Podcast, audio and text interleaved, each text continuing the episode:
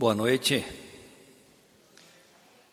Estamos estudando o capítulo 9 de João. Estamos estudando João, né? A série de João, Evangelho de João.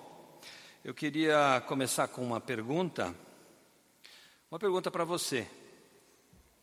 Uma pergunta para nós. Por acaso estamos cegos para algo que Deus quer nos mostrar? Por acaso você está cego para algo que Deus quer mostrar para você? Será que não estamos enxergando algo que Deus quer nos mostrar? Jesus é a verdadeira luz do mundo.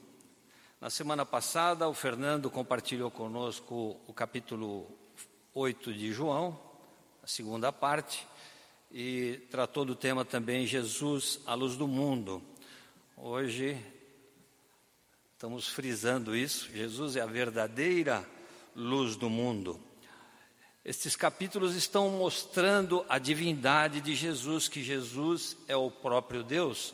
O Fernando citou aqui os sete eu sou que Jesus é, fala no Evangelho de João, né? Eu sou a porta, eu sou a videira, eu sou. É, que mais? A ressurreição e a vida, eu sou o Alfa e o Homem. Ele não cita só em João, é, na Bíblia toda, mas é, ele cita que eu, esse termo eu sou é o termo usado por Deus lá em Gênesis para se autodefinir. Então, Jesus estava dizendo: Eu sou o próprio Deus. E isso deixava os religiosos da época extremamente revoltados, porque ele só estava falando a verdade, mas eles não conseguiam aceitar que Jesus era o próprio Deus. Eles não conseguiam enxergar isso. Eles estavam na escuridão religiosa, na escuridão da sua própria prepotência de status, estavam na escuridão. Eu lembro quando eu me envolvia com os jovens, os adolescentes aqui do Prado, há muitos séculos atrás. Uma das coisas que nós fizemos uma vez foi passear lá em é, Rio Branco do Sul, na gruta do Gruta Lancinhas. Eu não sei que, se alguém que está aqui foi para essa gruta com a gente lá. Eu acho que o Marcelão foi que você tinha, você tinha um foco aqui, não tinha, Marcelão? De luz. Você não lembra disso? Você foi nessa gruta, né? Quem? Betinha. Betinha foi, ah, Betinha foi, então. Então talvez você vai lembrar do que eu vou falar. Nós entramos, a gruta é muito bonita, só que ela não tem iluminação artificial nenhuma. Não é como a caverna do diabo aqui indo para São Paulo. Então você tem que levar lanterna lá, senão você pode cair, pode se machucar e não consegue enxergar. Nós somos com guia, obviamente, senão íamos ficar perdidos até hoje lá.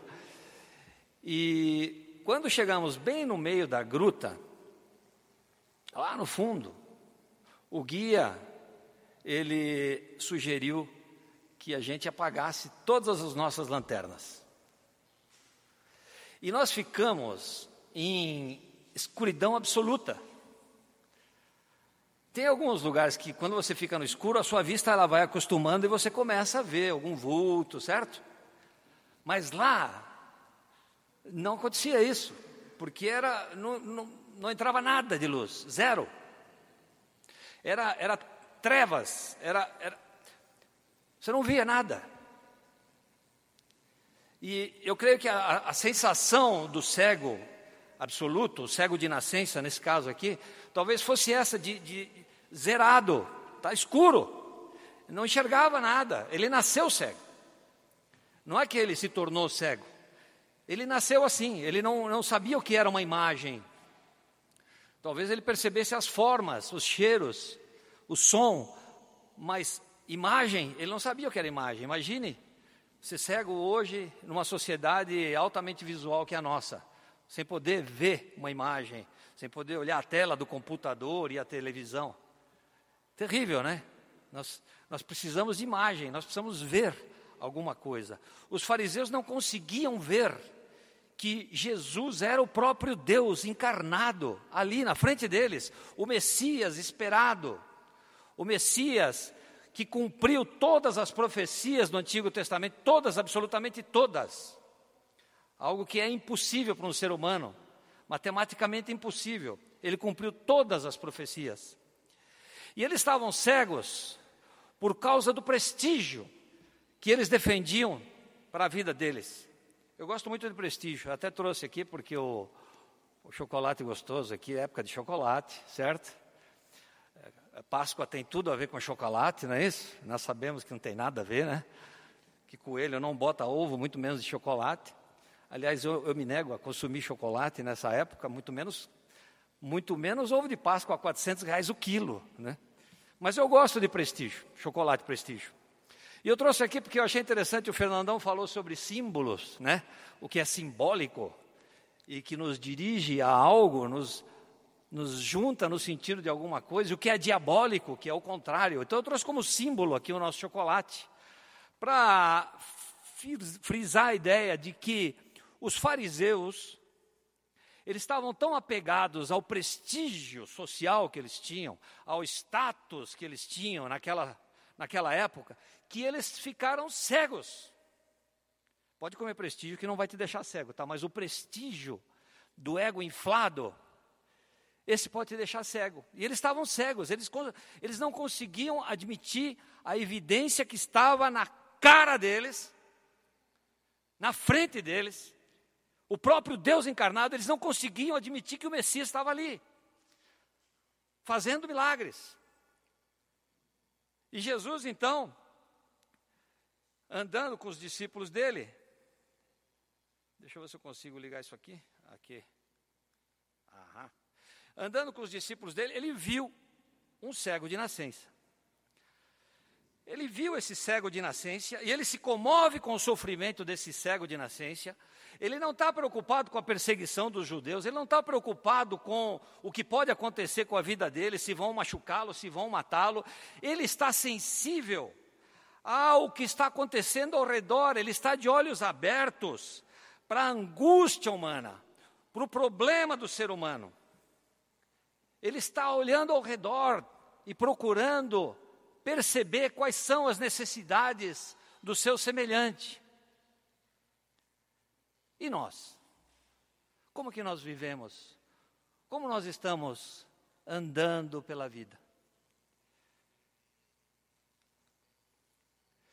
E os discípulos estavam juntos, estavam juntos ali. E quando eles veem o cego, ao contrário de Jesus, de se sensibilizarem com a dor do mendigo, porque ele era um mendigo, ele não tinha como trabalhar, ele era cego, ele não enxergava. Na época não existiam é, trabalhos para pessoas com deficiência como hoje, graças a Deus existem. Ele tinha que pedir esmola.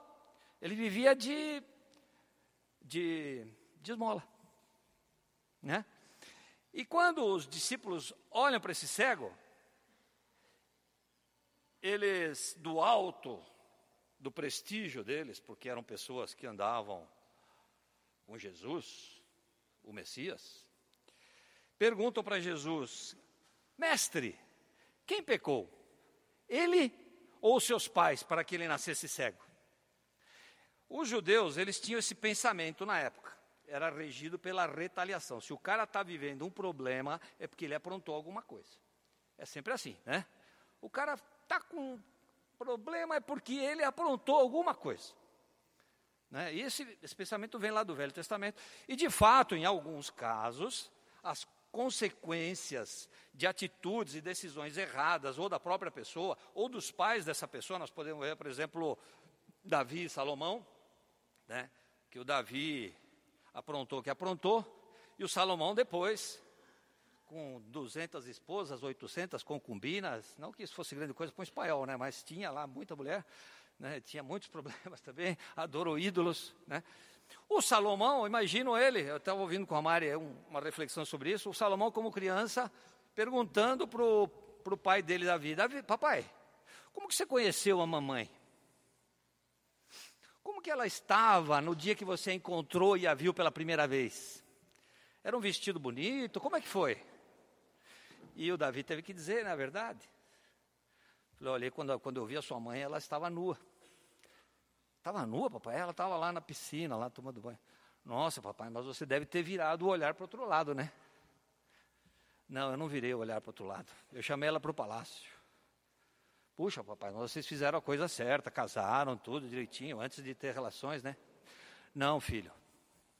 Nós não fizemos isso. Inclusive, ela era casada. Ela era casada, papai. Era, mas então o pai dela, o marido dela, devia ser uma pessoa muito ruim, né? Muito má. E o pior é que não, não era má. Não era mal. Era um bom homem. Mas então o que aconteceu com ele, pai? Matei ele, filho. Você imagina isso no coração de uma criança, na cabeça de uma criança?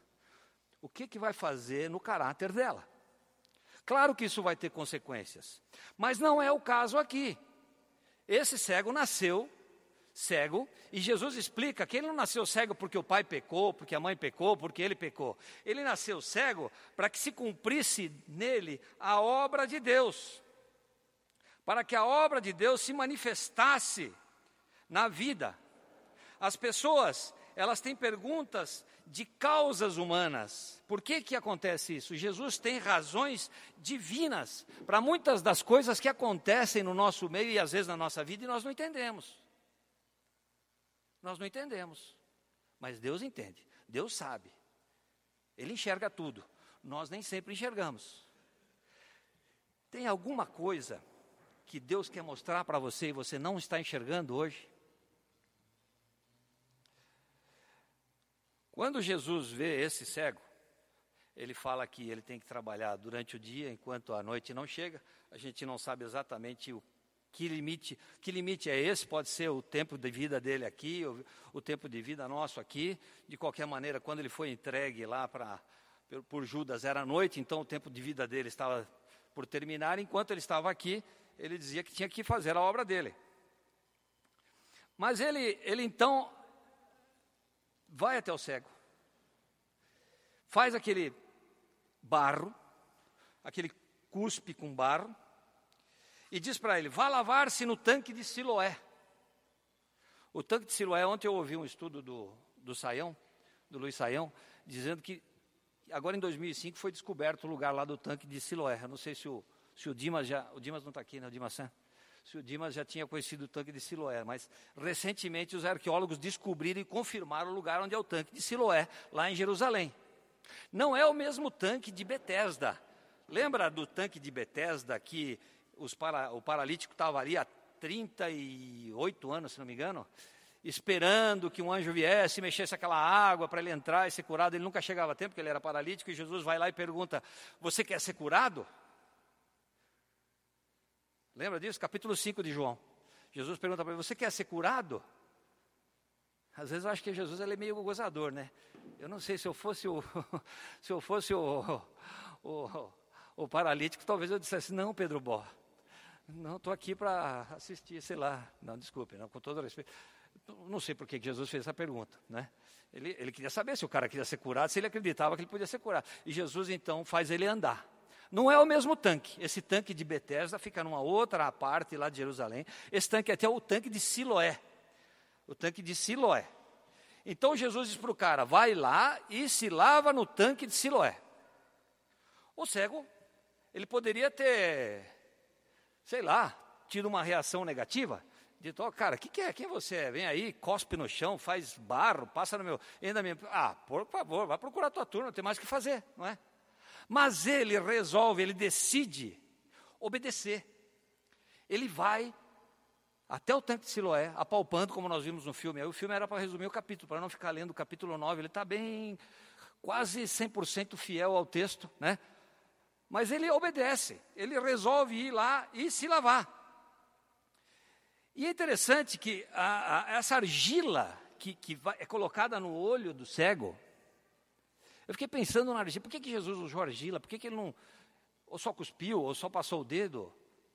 Ela deve ter algum, ela deve ter algum significado simbólico, né, para que as pessoas da época entendessem e nós entendêssemos. Mas eu fiquei pensando que, que simbologia poderia ter a argila. E eu me lembrei da argila que Deus usou para criar a humanidade.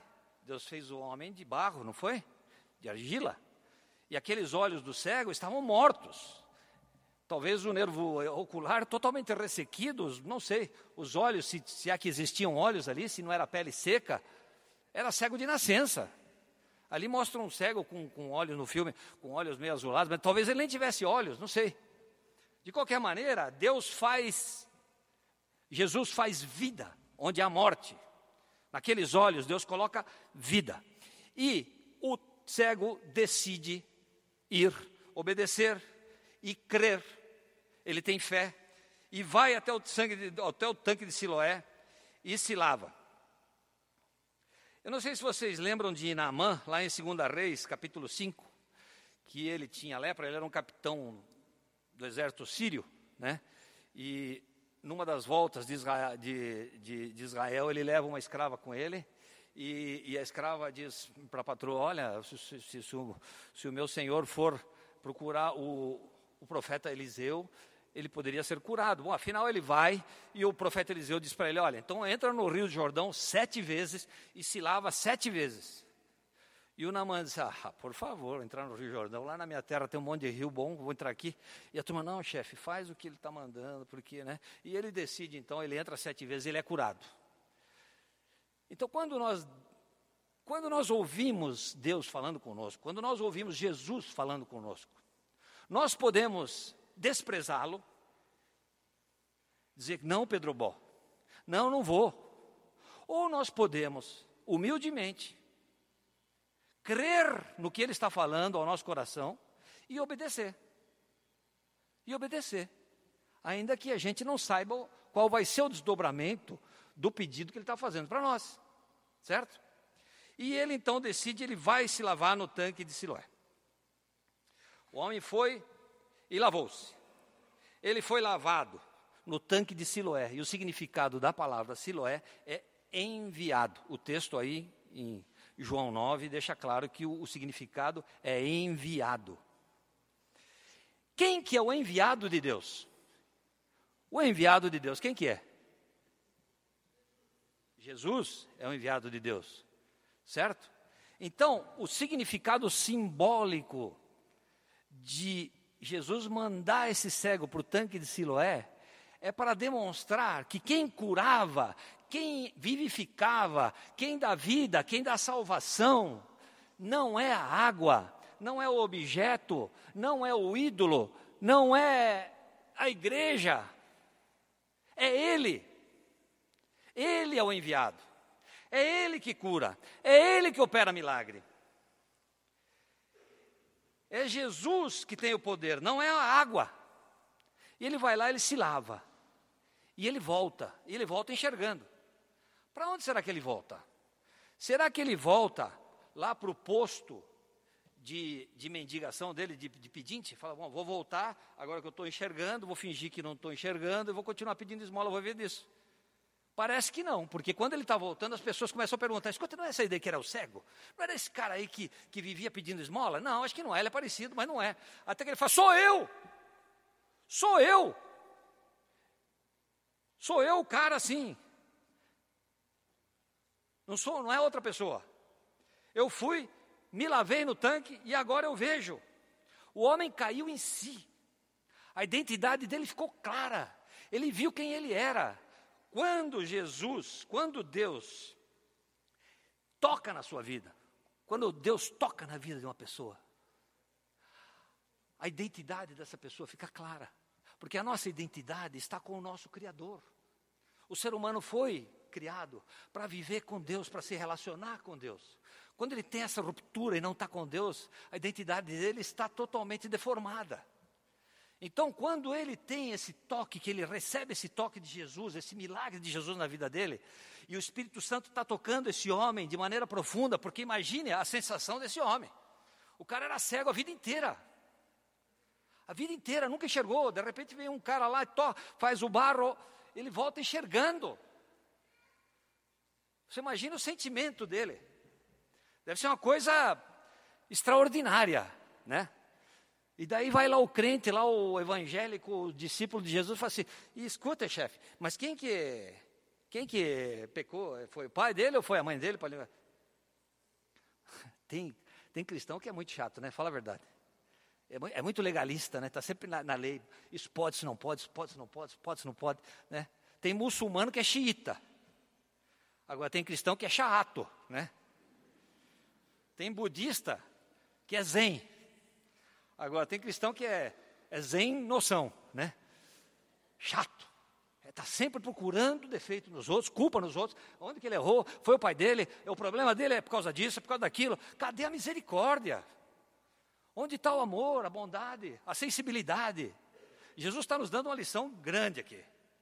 Grande. Os discípulos têm que abaixar a orelhinha deles e começar a prestar atenção, e nós também. O homem vai, se lava, cai em si, a identidade dele fica clara. Sou eu. Sou eu mesmo. Não é outro, não. Sou eu esse cara. Escuta, mas quem que te curou? Perguntam os vizinhos dele. Quem que te curou? Quem que foi isso? Quem que foi? E ele diz assim: um homem chamado Jesus me fez barro e tal, me mandou lá no tanque de Siloé e agora voltei e agora eu vejo. Outros diziam, não, apenas se parece com ele, mas ele próprio disse, não sou eu. E quem te curou foi um homem chamado Jesus. Veja, nesse texto aqui, eu acho que muitos de vocês já sabem, existe uma progressão da consciência desse homem de quem é Jesus. Se você ler o texto, capítulo, é, o capítulo 9 de João, são 41 versículos, se não me falha a memória, existe uma progressão de conhecimento desse homem a respeito da pessoa de Jesus. Quando fazem a primeira vez a pergunta para ele, quem foi que te curou? A resposta dele foi um homem chamado Jesus.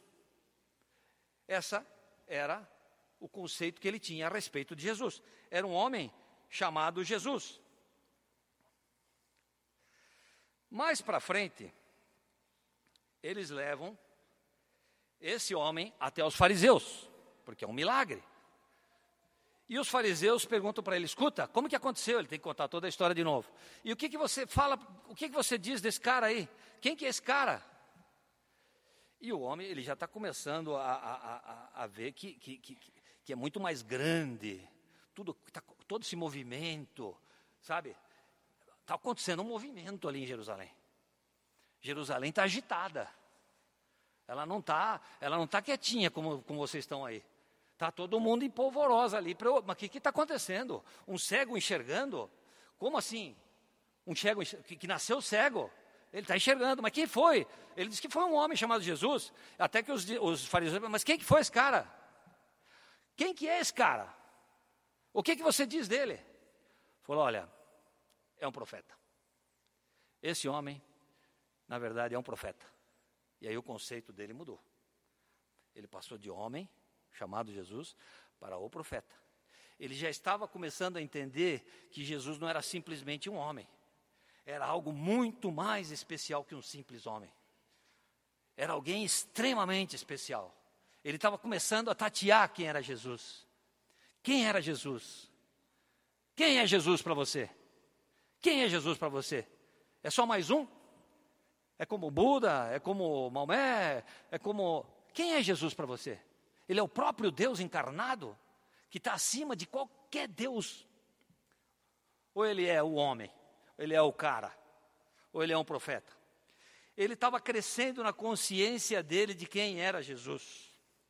E eles dizem: Não, conta aí para nós, quem que é esse cara direito aí, porque não estamos entendendo. Conta como é que ele fez o negócio.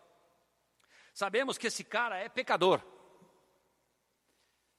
Esse homem é pecador. Ele não guarda o sábado. Ele não guarda o sábado.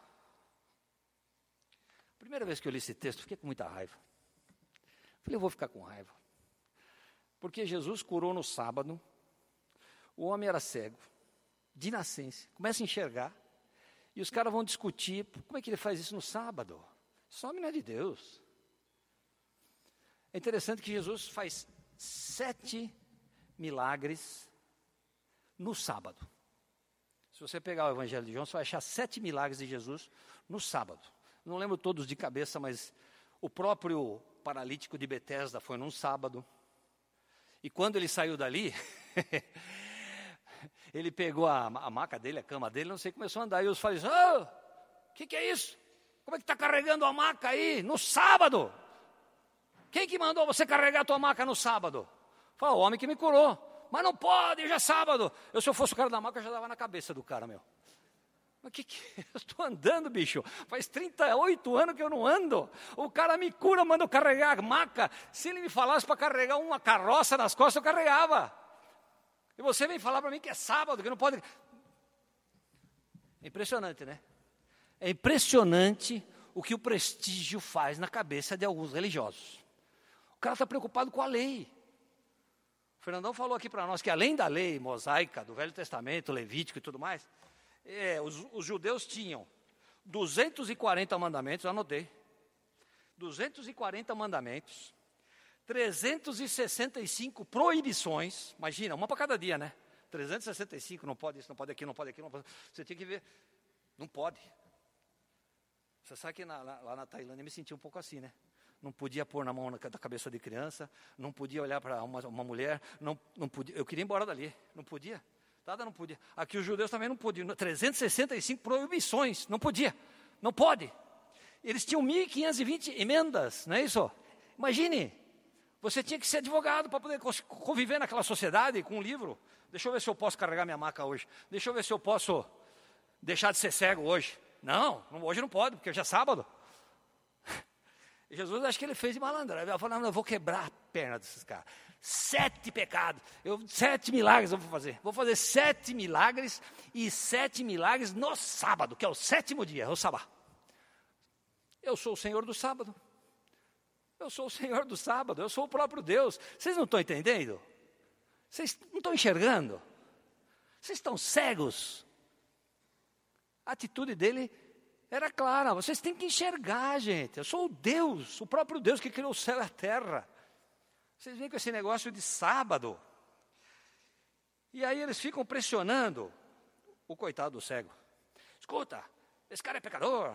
Fala aí para nós. Veja. O cego, ele se posiciona. Ele se posiciona. Eu sou discípulo de Jesus. Ele não fala isso, mas ele, assim, ele pergunta para os caras: vocês também querem ser discípulos dele? Quando ele fala também, também querem ser discípulos dele, ele está deixando entender que ele já é. Eu já sou discípulo desse cara. Eu não quero nem saber de fariseu, o que vai acontecer comigo, se eu vou ser expulso da sinagoga, se eu vou ser, sabe, despejado daqui, não me interessa. Eu sou discípulo de Jesus. Vocês também querem ser discípulos de Jesus? E como discípulo de Jesus, eu vou seguir a Jesus. E se você for discípulo de Jesus e seguir a Jesus, obedecer a Jesus, tiver fé em Jesus, você vai ser confrontado. Você vai ser confrontada. Nós vamos ser confrontados nessa sociedade que estamos vivendo. Nós vamos ser confrontados. Vamos ser pressionados. Adolescente, você vai ser confrontado. Os seus amiguinhos vão falar para você: olha, não tem nada demais dormir com o namorado. Antes de casar, é legal, a gente precisa se conhecer antes. Ou vão dizer para você, escute, não tem problema dar uma gorjetinha para o fiscal. Uma mentirinha, nada.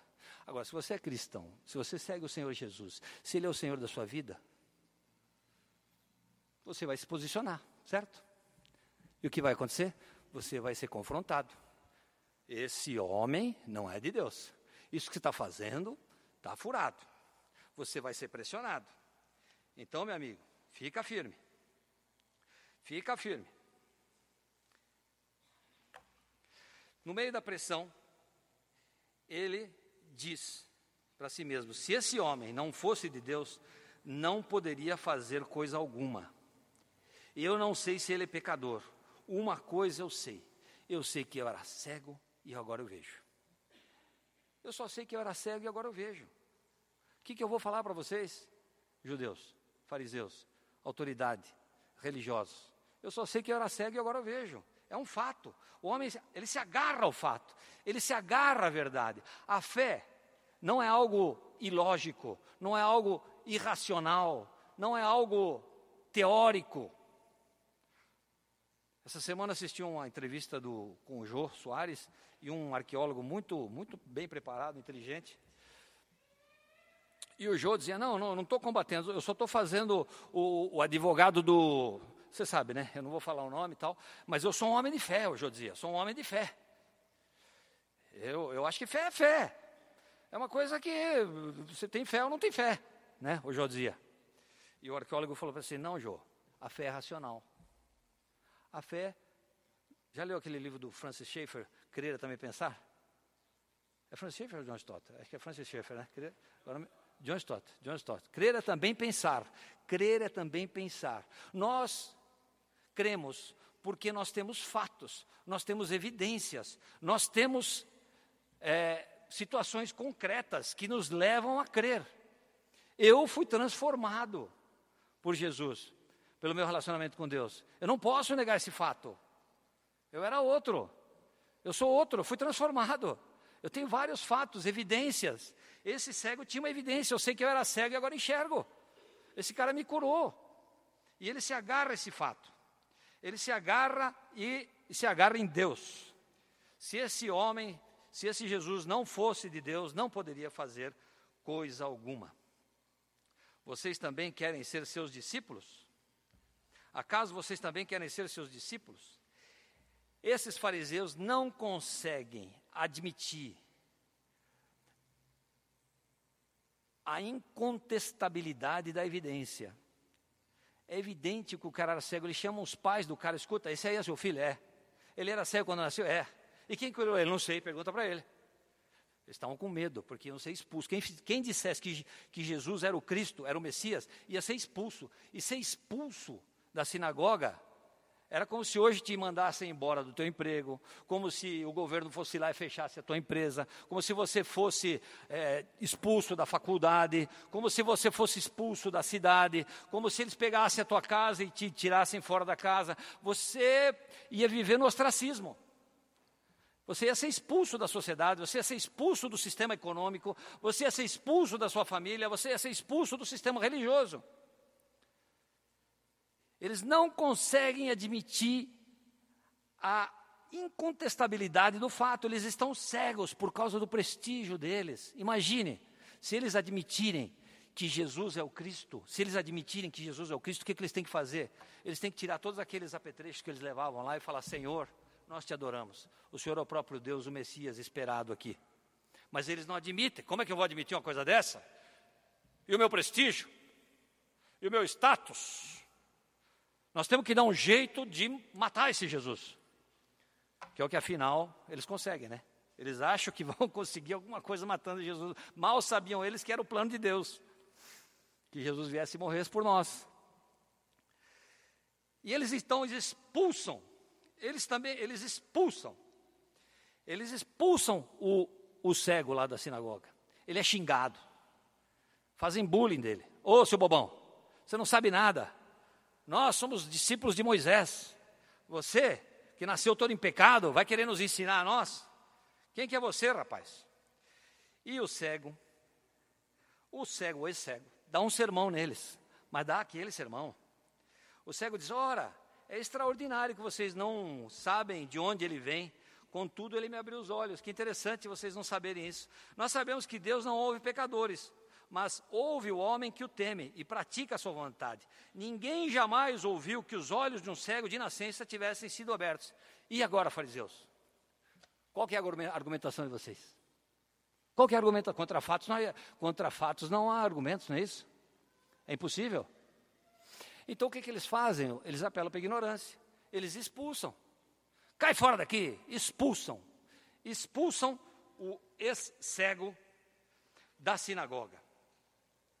É interessante esse sermão, porque ele nos remete a 1 Coríntios, capítulo 1, versículo 27, quando Paulo nos diz o seguinte: Onde está o sábio, onde está o erudito, onde está o questionador desta era? Caso não tornou Deus louca a sabedoria deste mundo?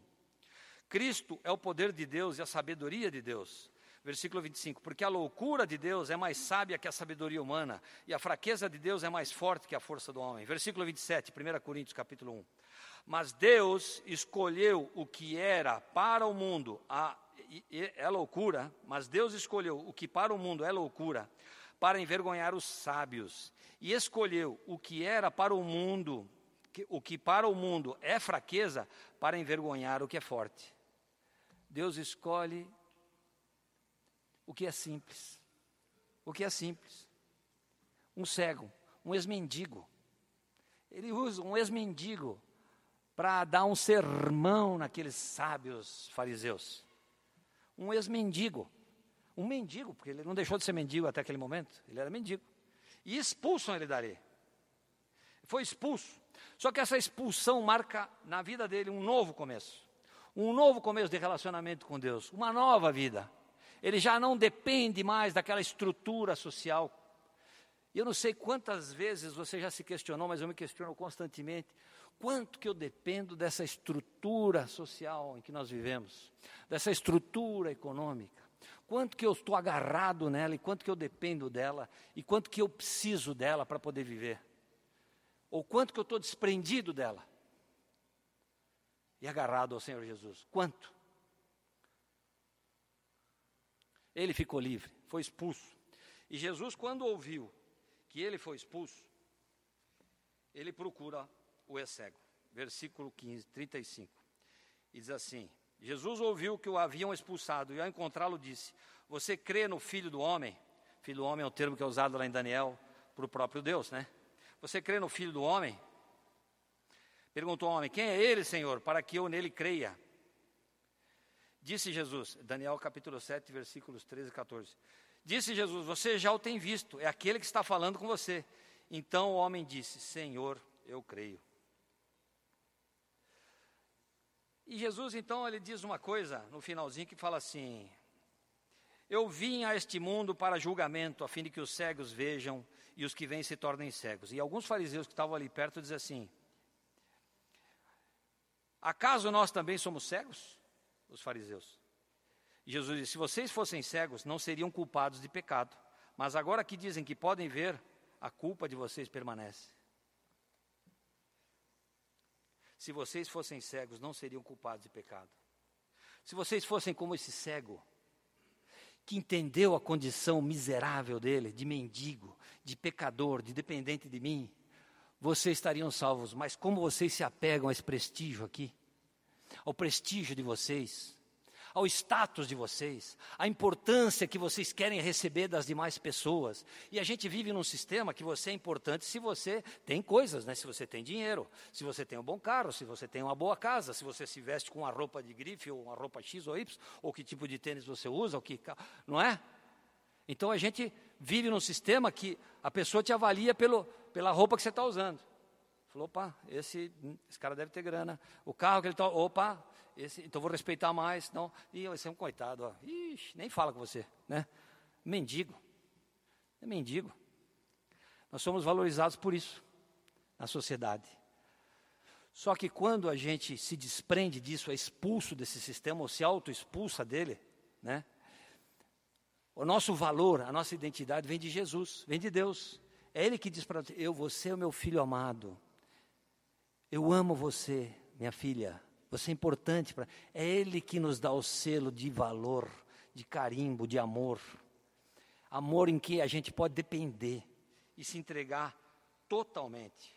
Assim como fez esse cego, esse cego. Então o homem disse: Senhor, eu creio. E o adorou. Veja a evolução da consciência desse homem com relação à pessoa de Jesus. Primeiro, pergunta para ele: quem foi que te curou? Um homem chamado Jesus. Quem foi que te curou? Um profeta. Quem foi que te curou? Senhor. Eu creio e o adora. Ele foi entrando num processo de intimidade com o próprio Jesus. E sabendo quem é Jesus, o Senhor entregou a vida dele e adorou.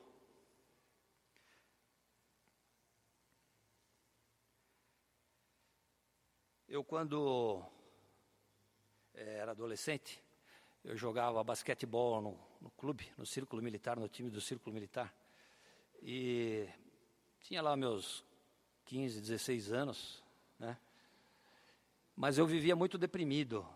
Eu não conseguia ter uma resposta para as minhas perguntas existenciais de adolescente: quem eu sou, por que estou aqui, não pedi para nascer, E nas minhas crises eu fui entrando numa depressão e fui decidindo pouco a pouco que eu queria morrer. Eu ia me suicidar. E decidi que eu ia me suicidar. E tentei várias vezes me suicidar. O nosso treinador de basquete, que é o Haroldo Mervaldo, cadê o Mingão? Está aí. O sogro do irmão do Domingos. Ele era o nosso treinador de basquete, ele mora lá em Phoenix hoje. Ele era um cristão, ele era treinador de basquete, mas na verdade ele era um missionário, ele queria comunicar para nós o amor de Cristo. E ele nos convidou para um acampamento, lá em Minas Gerais, em Furnas, nós fomos para o acampamento, e logo no primeiro dia eu tive um acidente com amoníaco. Na barraca, a gente foi limpar os carrapatos, não sei o que, amoníaco, fuá, caiu tudo no meu olho. Não vou explicar os detalhes porquê, mas foi uma bobagem minha. E eu saí rolando da barraca, totalmente cego. Eu não conseguia enxergar mais nada. Não conseguia. Aquilo queimava, queimava, eu me lavava e não tinha jeito. Eu fiquei praticamente cego. E me levaram até o hospital, me fizeram uma lavagem lá com soros e tal, e nada. E durante o acampamento eu ouvia sobre a pessoa de Jesus, que Jesus me amava, que eu não queria, eu não conseguia me concentrar naquilo, até que eles decidiram que iam me, iam me levar lá para Campinas, fazer um tratamento melhor e tal. No caminho, o, o Haroldo foi me falando de Jesus, perguntando a minha vida. Ele perguntou: escuta, como é que você está? Como é que você está se sentindo? Como é que você está? Eu nunca tinha me aberto para ninguém. Eu falei, cara, vou te falar um negócio meu, eu quero me matar. Eu não estou encontrando razão para viver e eu quero me suicidar. Ele, muito preocupado, ficou orando por mim, orou por mim, me falou de Jesus, do amor que ele tem por mim, me convidou para um estudo bíblico. Comecei a estudar, fui, fui curado, não milagro, milagrosamente, porque Deus usou os médicos, sei lá, estou enxergando hoje, já estou tendo que usar óculos para ler, mas estou enxergando. E deixei de ser cego espiritualmente. Comecei a enxergar esse amor que Deus tem por cada um de nós. Não é religião. Não são 240 mandamentos, 365 proibições e 1.500 emendas sob as quais eu vivo uma religião. É uma fé nesse Jesus que me ama, que morreu por mim naquela cruz para me reconectar com Ele. É amor, é paixão, é entrega, não por, por obrigação, mas por gratidão. É para essa fé, para essa entrega que Jesus nos chama. Volto à pergunta: por acaso você está cego para alguma coisa que Deus quer te mostrar? em cada um de nós precisa acontecer o milagre da cura da cegueira, para que nós possamos chegar à fé viva e verdadeira. De alguma maneira, em alguns momentos, nós somos cegos também e precisamos do toque de Jesus, da cura dele, da argila dele, do barro dele. Será que você está precisando desse barro?